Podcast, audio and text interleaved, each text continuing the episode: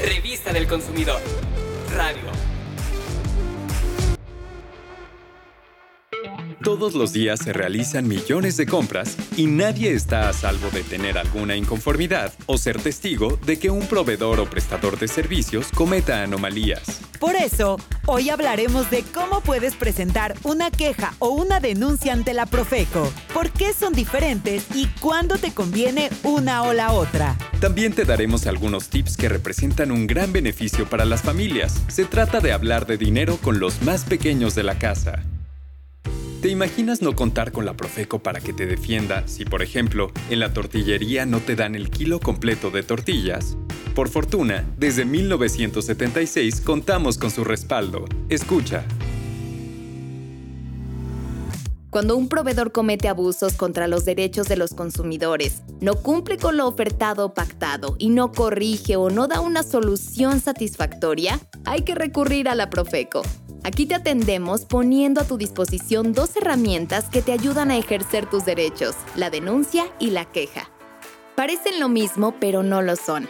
En palabras simples, la queja te sirve para que la Profeco intervenga cuando un proveedor no te quiere cumplir. Es la atención a un problema que te afecta directamente en cambio, la denuncia es un aviso que puede ser anónimo para que la Profeco acuda a verificar que el proveedor denunciado no afecte los intereses de una colectividad de consumidores. Ahora te decimos cómo es el trámite de cada una de ellas. Para presentar una queja ante la Profeco, primero debes checar si esta procede, pues hay situaciones que, por ley, se resuelven ante otras dependencias. Por ejemplo, problemas con un banco o si contrataste servicios profesionales que no sean de carácter mercantil, como médicos, arquitectos, abogados o contadores. Si tienes dudas, llama al teléfono del consumidor. Nuestros asesores te darán la orientación que necesitas.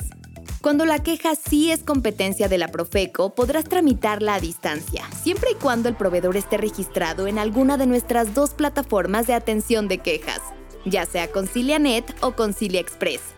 En ConciliaNet puedes presentar tu queja las 24 horas del día los 365 días del año. Para saber si el proveedor que originó tu inconformidad concilia en línea, consulta la página concilianet.profeco.gov.mx. Por su parte, Concilia Express es un mecanismo inmediato de solución de controversias que funciona a través del teléfono del consumidor y de su página en Internet. Consulta si el proveedor participa en dicho mecanismo. Si no es posible resolver tu problema con alguna de estas dos opciones, entonces puedes acudir personalmente a la Oficina de Defensa del Consumidor más cercana a tu domicilio. Si vives fuera del país y realizaste alguna compra a una empresa mexicana que incumplió, también puedes presentar tu queja a distancia a través del Departamento de Conciliación a Residentes en el extranjero. Ahora te explicamos el trámite de la denuncia. Las denuncias se pueden hacer llamando al teléfono del consumidor o por correo electrónico. Se describe la situación y se proporciona el nombre y domicilio del establecimiento, producto o servicio. Es muy importante indicar el domicilio completo del proveedor porque la Profeco le hará una visita de verificación. Fomentemos entre todos relaciones equitativas de consumo. Si sabes que un proveedor no exhibe sus precios o no los respeta, si no da kilos de a kilo o litros de a litro, o si un producto se anuncia con publicidad engañosa, denúncialo. Para más información, contáctanos en redes sociales. También te recordamos los números del teléfono del consumidor 55 5568 8722 y 800 468 8722. El correo asesoría@profeco.gov.mx. Y la página es simplemente teléfonodelconsumidor.gov.mx. Síguenos en redes sociales. En el canal Profeco TV en YouTube puedes ver este y otros videos que te ayudarán a conocer más sobre tus derechos y mejorar tu consumo y tu economía. Si prefieres, también puedes escuchar nuestros contenidos en Spotify. Búscanos como Revista del Consumidor Podcast. Hablar de dinero con los niños y que aprendan de nuestros errores y aciertos en su manejo es una decisión que no debes posponer. Les ayudarás a que tengan un buen futuro siendo responsables en sus compras y de paso serán tus mejores aliados en el cuidado de la economía familiar. papás te enseñaron por qué hay que aprender a comprar, para qué sirve ahorrar o la forma más conveniente de manejar tu dinero? Hay adultos que preocupados por la situación financiera o porque consideran que no son un buen ejemplo en cuestión de economía, optan por no hablar del tema con sus hijos. Sin embargo, hablar de dinero no debe ser exclusivo de los adultos. Al contrario, compartir tus experiencias con los más pequeños de la casa puede convertirlos en los mejores aliados para mejorar la economía familiar. Aquí te decimos por qué y te damos algunos tips para empezar esta tarea. Todos los días tomas decisiones que involucran el uso del dinero, como comprar alimentos, pagar alguna deuda o adquirir un bien. Aprovechalas para que tus hijas e hijos aprendan de ti.